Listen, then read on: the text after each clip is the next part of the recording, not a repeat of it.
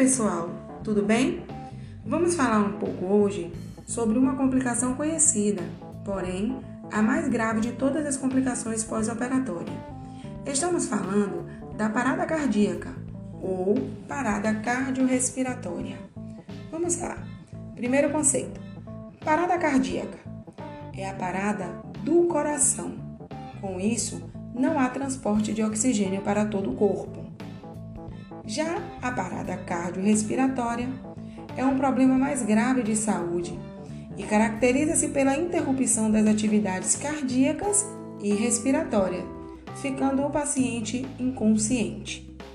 É importante ressaltar que quanto mais tempo o paciente esteja nessa condição, pior são as sequelas posteriores ao evento, pois a cada minuto que esse paciente passa sem função cerebral, implica em lesões de órgãos nobres, no caso, o cérebro, o coração e o pulmão.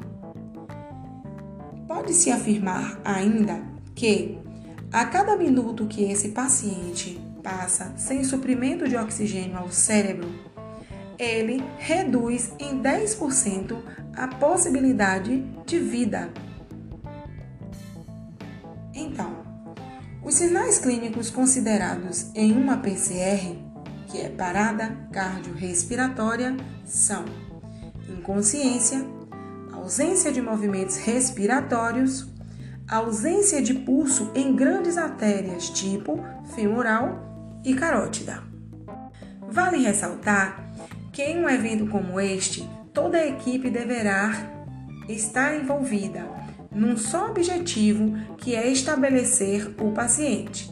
Porém, os procedimentos de práticas no centro cirúrgico, nesse evento, são mais intensos dos médicos e enfermeiros, sendo o técnico responsável principalmente pela efetivação dos protocolos de emergência, sendo a administração medicamentosa um deles, bem como assistência no suporte básico de vida até a chegada da, de toda a equipe e a administração de medicamentos solicitado pelo médico.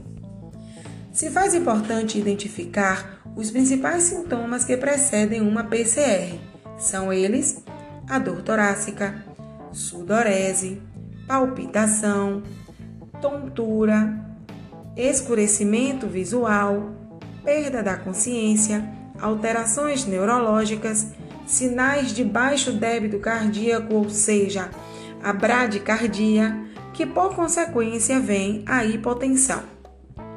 Pode-se notar que um paciente em recuperação pós-anestésica, a depender do tipo de anestesia, não conseguirá manifestar para os profissionais o que sente. Por isso, a atenção redobrada tem que ser efetiva e a observação das características que esse paciente traz são imprescindíveis, sendo eficaz a aferição de sinais vitais de rotina até totalmente a recuperação desse indivíduo.